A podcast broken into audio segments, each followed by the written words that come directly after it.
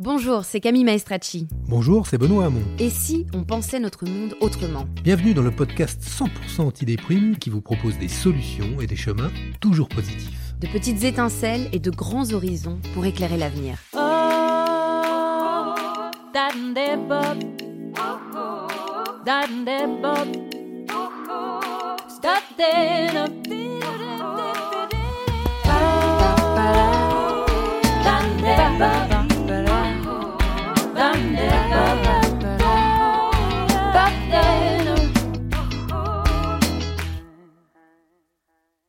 Notre planète ne va pas bien. C'est peu dire, et la crise sanitaire qui nous frappe euh, de plein fouet est là pour nous le rappeler. Les émissions de gaz à effet de serre continuent d'augmenter, les températures aussi, les océans continuent d'être pollués, les poissons d'être surpêchés, les sols d'être asphyxiés, etc., etc. Évidemment, euh, loin de moi l'envie de vous déprimer un peu plus dans ce climat déjà morose avec euh, toutes ces assertions, mais il faut voir la réalité en face. Et je crois que je vous apprends rien en répétant ces états de fait.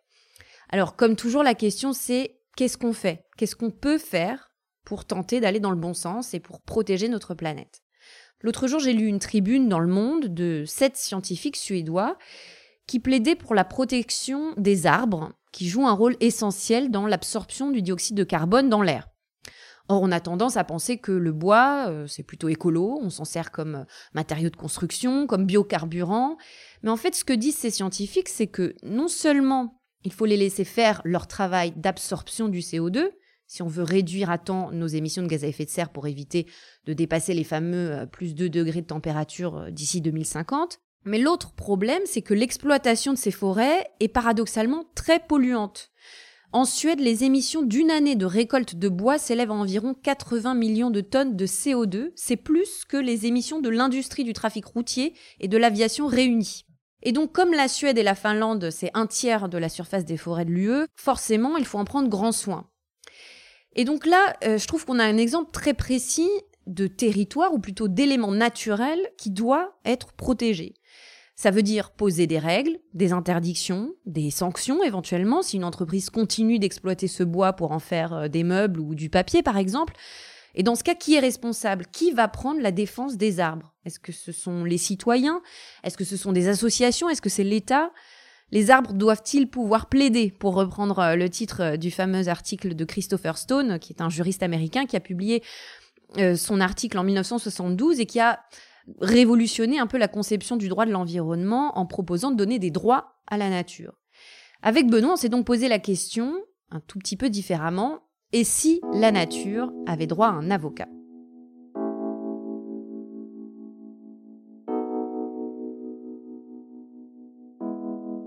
Dans cet épisode, on va aborder euh, plusieurs thèmes, certains un peu philosophiques, d'autres plus politiques et d'autres forcément euh, juridiques. Surtout, n'ayez pas peur de ce terme, vous allez tout comprendre.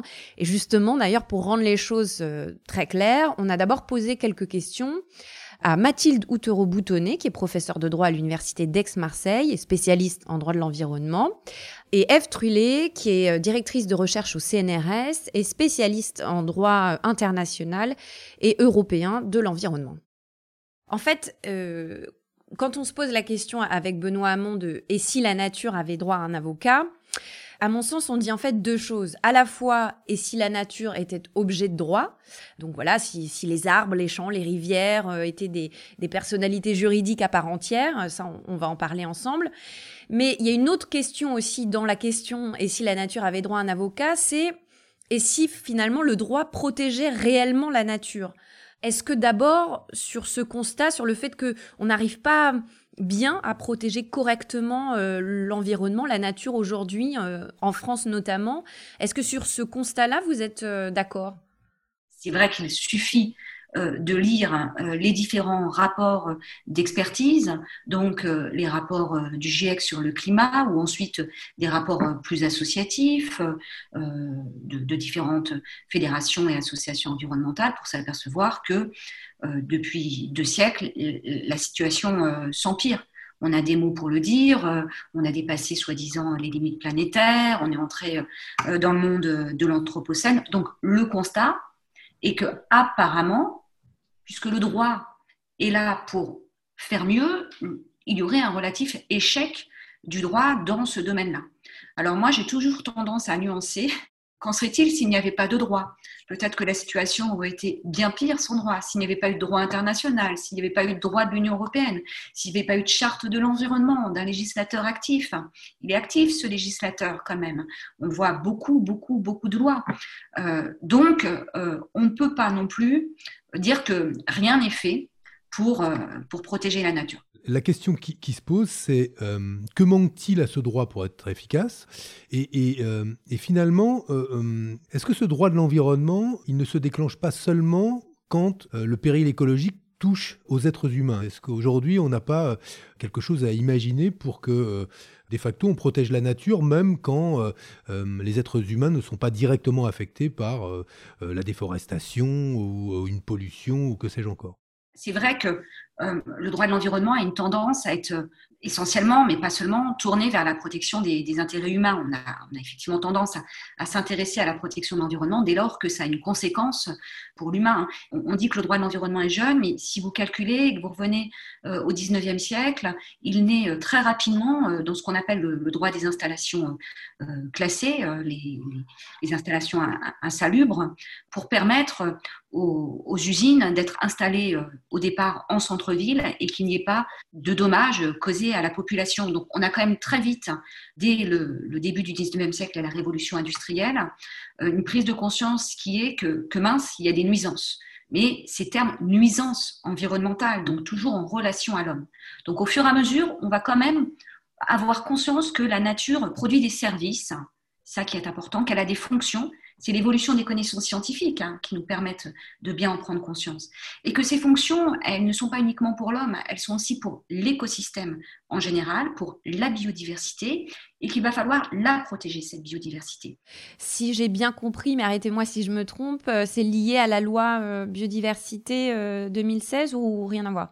Et il est vrai, Camille, que la loi biodiversité affiche, on va dire, cette prise de conscience tout au moins au niveau national, et quelle est euh, la suite hein, de ce qu'on appelle l'affaire de l'Erika, que tout le monde connaît, hein, cette euh, importante euh, marée noire qui a permis en, 2012 à la Cour de cassation de condamner Total hein, au pénal et au, civil, et effectivement de reconnaître la nécessité de, de réparer le préjudice causé à la nature. Donc là, Conceptuellement, c'est vraiment important, c'est une révolution juridique, puisque tout étudiant en droit apprend en deuxième année que le préjudice, en principe, il est réparable uniquement quand il est causé à une personne humaine. Vous, moi, une personne morale, on va dire, une personne. Et puis, d'un seul coup, en 2012, on lui apprend que, attention, il y a une exception. Depuis cette affaire, qui est l'affaire de l'Erika, on admet qu'un préjudice puisse être subi non pas par une personne, mais par une alors là, je ne sais pas comment la qualifier, une non-personne ou comme dit la Cour, un intérêt digne de protection. La loi euh, biodiversité va entériner cette jurisprudence, va la préciser et va intégrer dans le Code civil, ce qui n'est pas rien, parce que le Code civil est de 1804. Donc il résonne complètement autrement. On peut dire que c'est assez révolutionnaire dans la pensée juridique. Et il va intégrer, euh, euh, le législateur, cette obligation qui est l'obligation de réparer le préjudice causé à l'environnement et plus précisément même aux fonctions et aux services qui sont procurés par l'environnement. Alors, il n'empêche que dans le Code civil, euh, effectivement, euh, même si le législateur a admis cette révolution, euh, il n'en fait pas pour autant de la nature une personne de droit. Mais du coup, cela manque-t-il que la nature soit reconnue comme une personne de droit? Est-ce que ça manque? Est-ce que, euh, de facto, vous, vous préféreriez que euh, le Rhône euh, soit reconnu comme une personnalité juridique, le, je sais pas moi, tel massif alpin Est-ce que ça manque aujourd'hui pour pouvoir protéger efficacement la nature? En fait, je trouve que, et Eve, je crois que tu partages mon idée, mais tu pourras rebondir, le droit est là, certes, pour, réguler la, vie des hommes euh, dans, la société. Il lui faut de l'efficacité, le droit. Donc, si on raisonne d'un point de vue pragmatique, ce qu'il nous faut, c'est un instrument qui marche. Il y a beaucoup d'instruments qui sont susceptibles de marcher en droit. Simplement, il faut les connaître, il faut les activer. On, a déjà, on va dire, des outils qui sont importants. Rajouter cet outil, je ne suis pas certain que euh, ça puisse faire avancer la cause de l'environnement. Simplement, le droit, c'est aussi fait euh, de symboles. On les connaît, les symboles. Quand on ne fait pas du droit, tout le monde connaît euh, la Déclaration des droits de l'homme. Il y a des grands symboles dans, notre droit. est-ce que ce symbolisme, au moins, pourrait euh, changer euh, l'esprit, l'esprit juridique, l'esprit de l'opinion publique?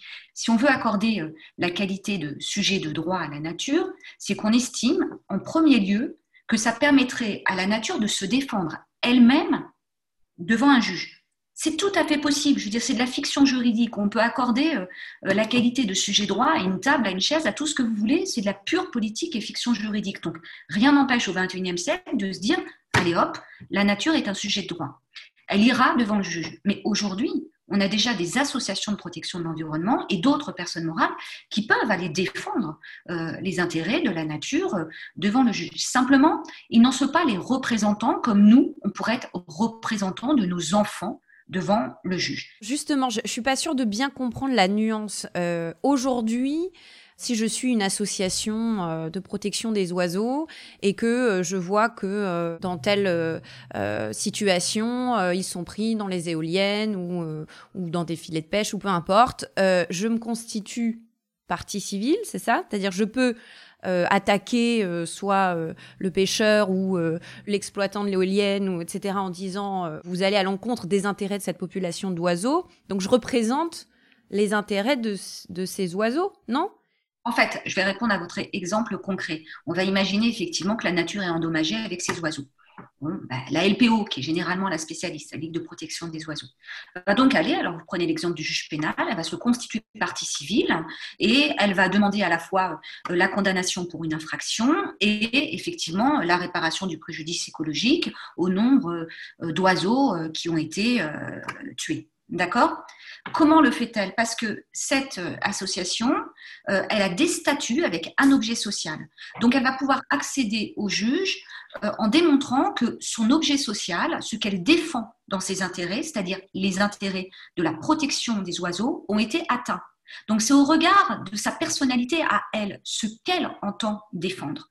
Elle défend les oiseaux dans son objet social, donc elle peut aller devant le juge.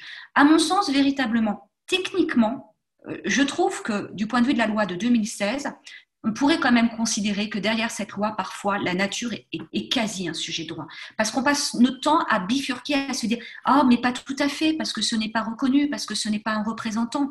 Mais au bout du compte, qu'est-ce que fait l'association de protection de l'environnement quand elle va devant le juge? Elle défend les intérêts de la nature. J'ai une question, alors, parce que en fait, je ne suis pas sûr d'être euh, totalement convaincu. je, comprends parfaitement votre raisonnement.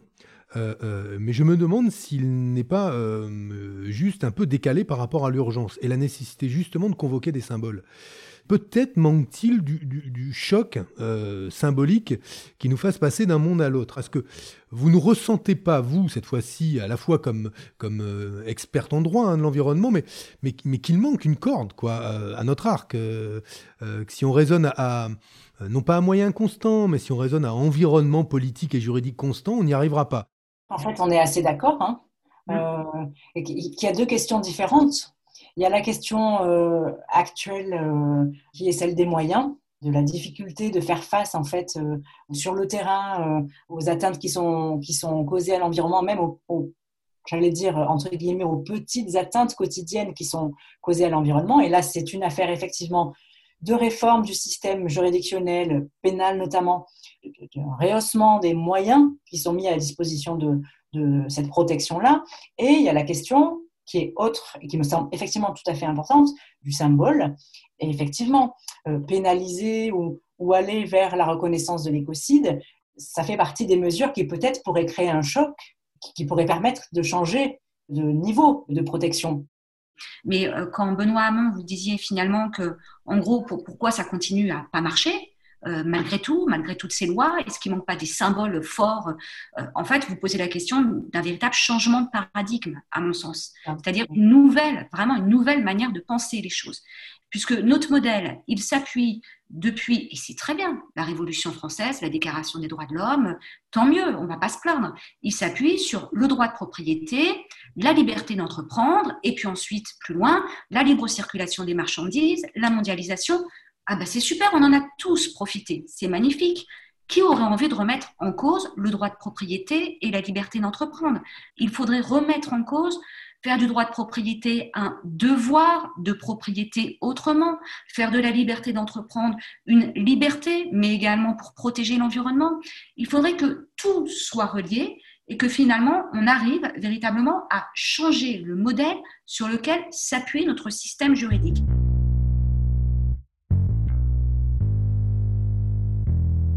La Convention euh, citoyenne pour le climat qu'a convoqué le président de la République, elle a proposé une définition euh, de l'écocide, ce qui est assez intéressant d'ailleurs.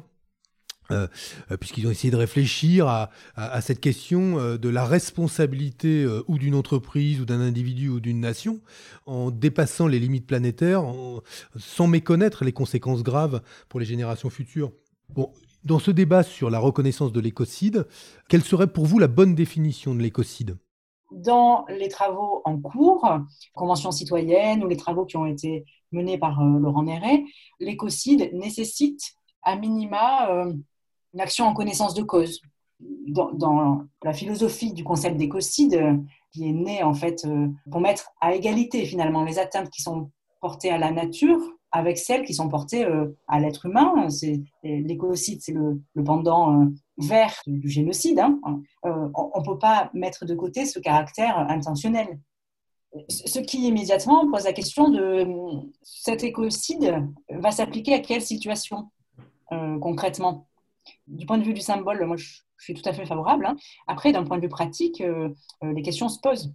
Quelles sont les situations qui peuvent être qualifiées d'écocide aujourd'hui euh, en France? Par exemple, si on, prend les, catastrophes récentes les plus euh, emblématiques, je pense à l'accident de Lubrizol, par exemple, on ne va pas pouvoir euh, faire entrer cet accident-là sous la notion d'écocide. En revanche, juste sur le cas du Lubrizol, que je comprenne bien, là par exemple, c'est le côté délibéré qui n'est pas qui n'est pas présent dans cette affaire, c'est ça? On peut qualifier ça de, négligence grave, sans aucun doute. Sans doute pas d'action commise en connaissance de cause. Et ce qui est intéressant dans les propositions qui ont été faites euh, par euh, la, Convention citoyenne, c'est qu'à côté de l'écocide, il est quand même prévu aussi euh, d'insérer dans la loi un délit d'imprudence, ce qui, sans doute, permettrait de couvrir un spectre plus large de, de situations.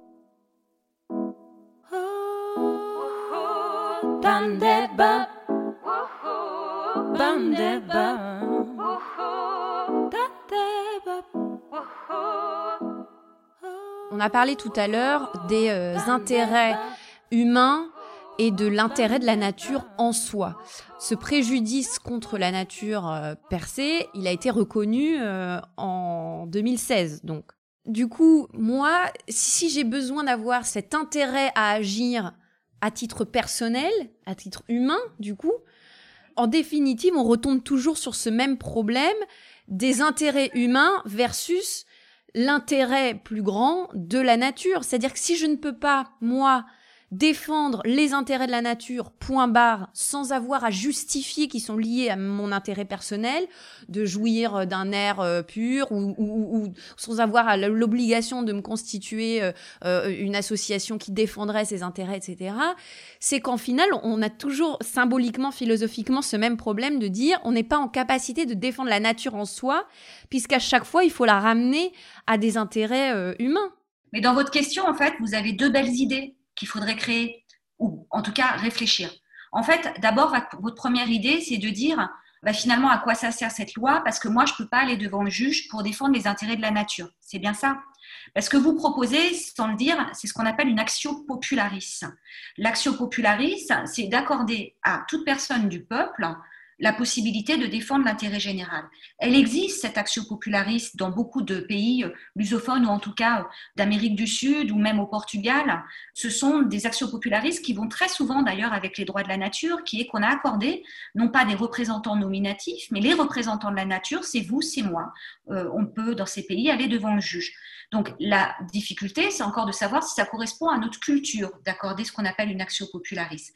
Et la deuxième chose, c'est de dire, bon, ben dans ce cas-là, c'est deuxième idée, euh, s'il faut toujours démontrer que ça a méconnu euh, mes intérêts à moi, ben peut-être qu'il faudrait connaître, reconnaître d'autres intérêts. Ben là, on se tourne du côté de la charte de l'environnement. On a eu un beau texte dans la charte de l'environnement, on ne peut pas le nier. Il y a un article premier qui accorde le droit à vivre dans un environnement sain. certes, mais pourquoi pas au fur et à mesure faire évoluer les textes et qui est le droit à vivre dans un environnement qui est de qualité. Peut-être que demain, on pourrait euh, créer euh, des droits environnementaux humains, mais qui portent sur la nature elle-même. Et dans ce cas-là, bah, de nouveau, Camille, vous pouvez aller devant le juge et revendiquer euh, la méconnaissance d'un droit à l'environnement, mais pour l'environnement, c'est-à-dire le droit de vivre dans un environnement qui procure ses services, qui procure ses fonctions pour l'écosystème. Vous voyez, il y a deux pistes. La première, elle est processuelle, du droit du procès. La deuxième, on dit qu'elle est substantielle, elle s'appuie sur les textes eux-mêmes.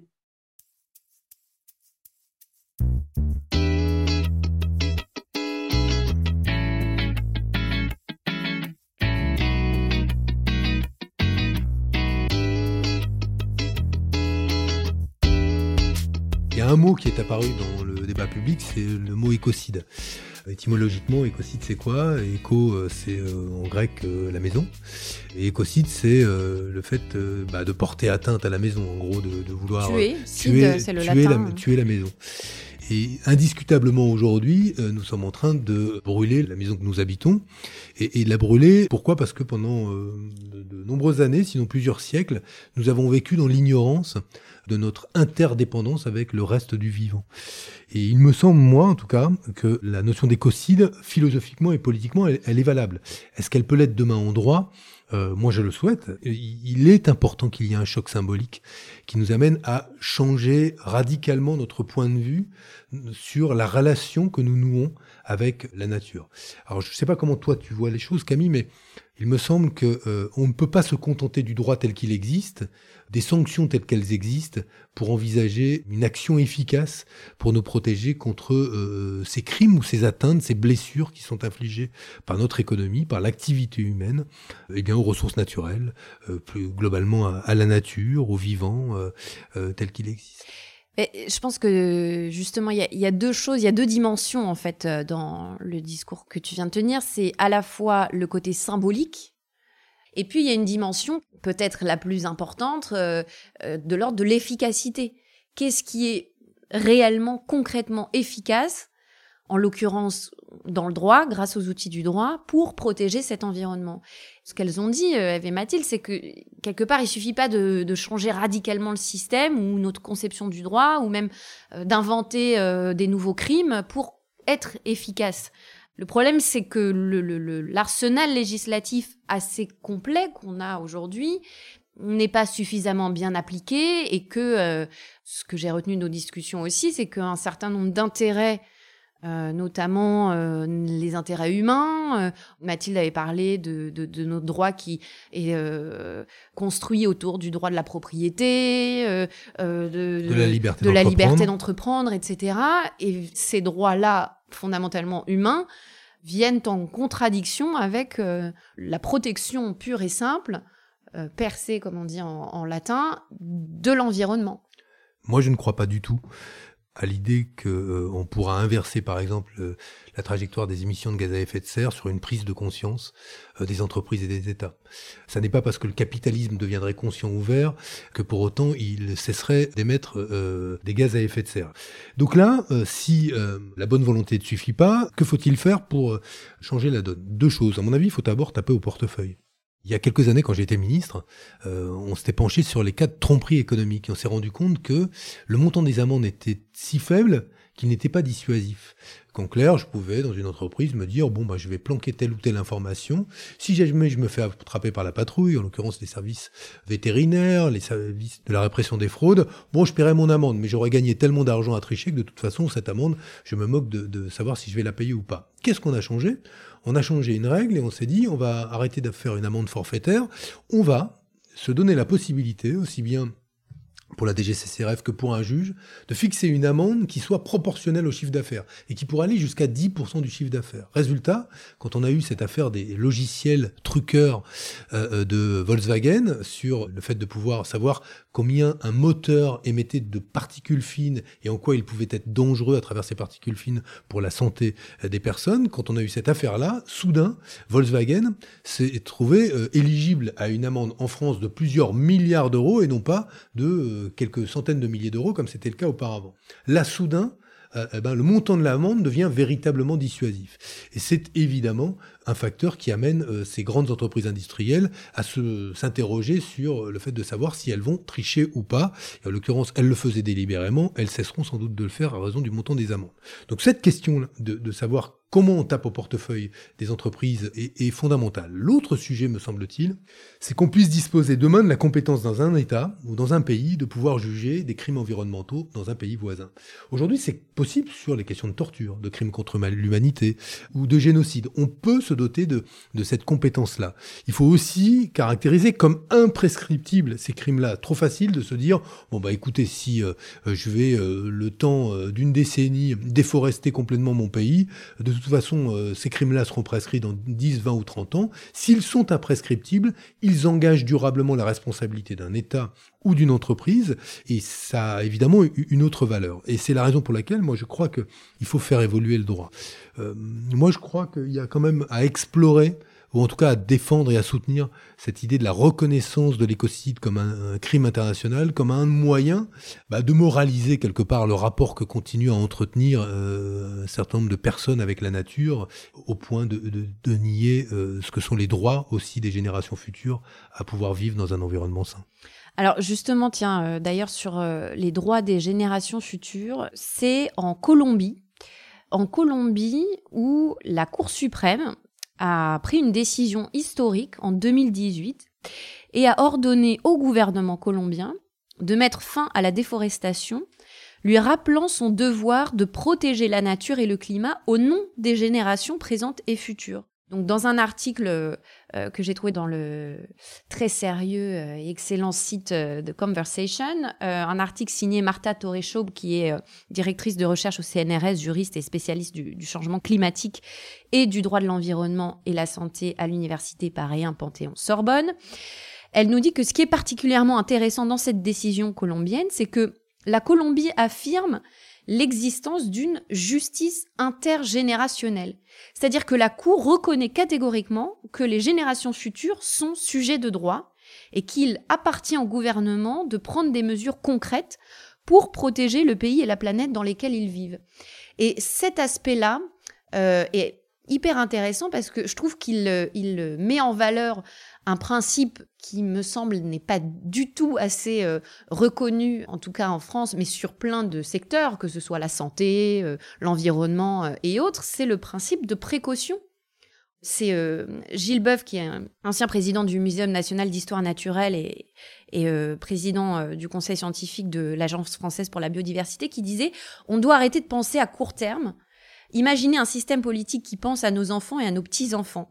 Le temps de la nature n'est pas le temps de la politique humaine. Effectivement, ce décalage entre on agit immédiatement et on, ne fait que réparer finalement les préjudices qui sont faits à la nature, au lieu de penser plus loin aux générations futures, d'anticiper et d'appliquer ce principe de précaution concernant l'environnement et la nature, euh, c'est quelque chose, je pense, qui, euh, là aussi, sur le point de vue des, mentalités et sur notre raisonnement, euh, que ce soit philosophique ou même au niveau du droit juridique, etc., qui manque beaucoup. On n'est pas du tout suffisamment en capacité de se projeter sur les dégâts que nos actions aujourd'hui vont provoquer pour les générations futures et dans les prochaines années. Oui, bah, il y a la différence entre préserver, réparer et s'adapter. Aujourd'hui, une grande partie des, politiques publiques en matière euh, écolo, elles visent à adapter les infrastructures à ce que seront les conséquences, par exemple, du réchauffement climatique. On va adapter les infrastructures dans telle ville face au risque de submersion qui pourrait exister lié euh, à à, la fonte pôles. On adapte nos modes de vie sans les changer aux conséquences du réchauffement climatique. Cette notion de dette écologique à l'égard des générations futures, elle doit nous amener pas simplement à penser de quelle manière on adapte les infrastructures aux conséquences du réchauffement climatique, mais de quelle manière on répare les préjudices subis et surtout on régénère la capacité de notre milieu à pouvoir restaurer de la biodiversité, restaurer de la qualité de vie, euh, restaurer la, euh, euh, la, possibilité pour les terres qu'on en a exploitées d'être à nouveau fertiles, autant de questions qui, qui sont devant nous. Sauf qu'il y a un système qui est un système euh, économique qui lui résiste. Euh, on dit qu'on est rentré dans l'Anthropocène le jour où, l'activité humaine est devenue une force géologique en soi. Dans l'Anthropocène, il y a aussi le Capitalocène quelque part. Et il y a indiscutablement un double effet entre ce qu'a été l'influence du christianisme qui a introduit un dualisme entre l'homme et la nature, et le fait que euh, depuis la Genèse, on sait que la nature est là pour satisfaire nos besoins, là où auparavant, dans l'Antiquité, avec aussi des formes de paganisme qui pouvaient exister, dont chaque arbre, chaque fleuve, il y avait une divinité, un dieu qui jouait un rôle de bouclier protecteur contre la nature. Du jour où la nature est devenue le grenier dans lequel on pouvait puiser de manière indéfinie, non seulement pour pouvoir euh, satisfaire nos besoins, mais pour honorer Dieu également, eh ben, euh, ce changement de, relation, euh, de hiérarchie entre l'homme et la nature, a aussi amené à ce que les blessures qu'on a infligées à la nature pouvaient être des blessures irréversibles. Et ça s'est évidemment accéléré avec la révolution industrielle et l'apparition du capitalisme, où là on a eu ces données des moyens de pouvoir exploiter de manière presque exponentielle et infinie la nature en oubliant une chose, c'est que la nature avait des limites et qu'elle était finie elle-même. Cette finitude de la nature et des ressources naturelles, c'est ce que nous découvrons aujourd'hui. Il n'y a pas de... De croissance infinie dans, un, monde, fini. Voilà. Ce que je voulais juste ajouter, c'est que quand on dit « et si la nature avait droit à un avocat », on parle de plusieurs choses, notamment effectivement ce que tu disais tout à l'heure, le fait d'instituer la nature comme personnalité juridique. C'est pas le cas en France, mais c'est le cas déjà dans un certain nombre de pays. En Nouvelle-Zélande, par exemple, il y a le fleuve euh, Wanganui, je ne sais pas si je le prononce très bien, mais qui euh, est doté d'une personnalité juridique. Euh, dans un certain nombre de pays d'Amérique du Sud, en Bolivie, depuis 2010, il y a une loi sur les droits de la terre-mer. En Équateur, depuis 2008, la nature est sujet de droit. Dans la constitution du pays sont inscrits les droits de la terre-mer. Il y a le fleuve Gange et le fleuve de la Yamuna dans un état himalayen du nord de l'Inde qui ont été reconnus comme euh, objets de droit. Enfin, je veux dire, il y a un certain nombre de pays qui font cette euh, démarche-là. Alors, ce qu'ils ont peut-être en, commun aussi, ces pays, puisqu'on parle de symboles aussi et de, euh, changement des mentalités, c'est que souvent, ce sont des populations indigènes qui luttent pour que tel ou tel élément naturel soit reconnu comme objet de droit. Et la plupart de, ces populations-là, de ces communautés, ont des croyances de l'ordre de, euh, voilà, le, les arbres, les fleuves ont une âme, ont un esprit, etc. Croyances qui vont dans le sens d'une protection de cet objet naturel, donc encore une fois, des champs, des rivières, euh, des fleuves, pour, pour ce qu'il est. C'est une, presque une personne morale euh, à, part entière, quoi. Et c'est vrai que mm, sans doute notre société occidentale se reconnaît un peu moins dans ces croyances-là. Oui, alors si, on renvoie à des débats, c'est vrai que la Pachamama, c'est une divinité. Et blesser euh, la terre, c'est euh, blesser la divinité, donc c'est une forme de blasphème.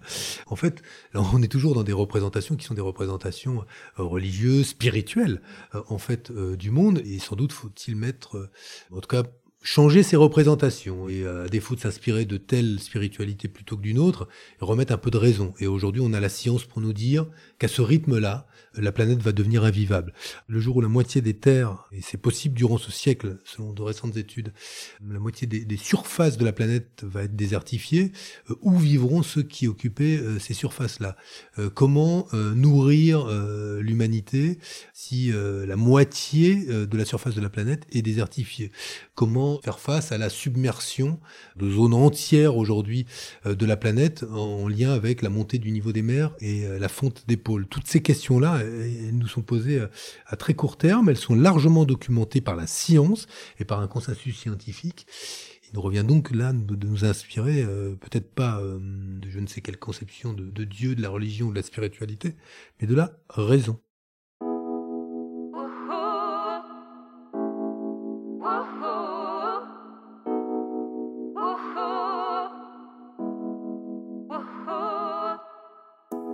Comme d'habitude, toutes les références bibliographiques, ouvrages, articles, études qui nous ont aidés à préparer ce podcast sont détaillées dans la description de l'épisode. Et si vous voulez réagir, n'hésitez pas à nous écrire à l'adresse podcast.essi.gmail.com ou sur Twitter at podcast-essi. On a hâte de vous lire. Et si est un podcast produit par Camille Maestracci. Et Benoît Hamon. À la réalisation, Camille Maestracci. Et à la musique, Emma Bitson.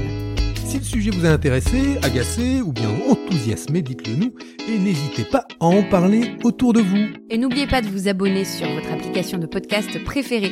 Rendez-vous le mois prochain pour un nouvel épisode. Salut oh,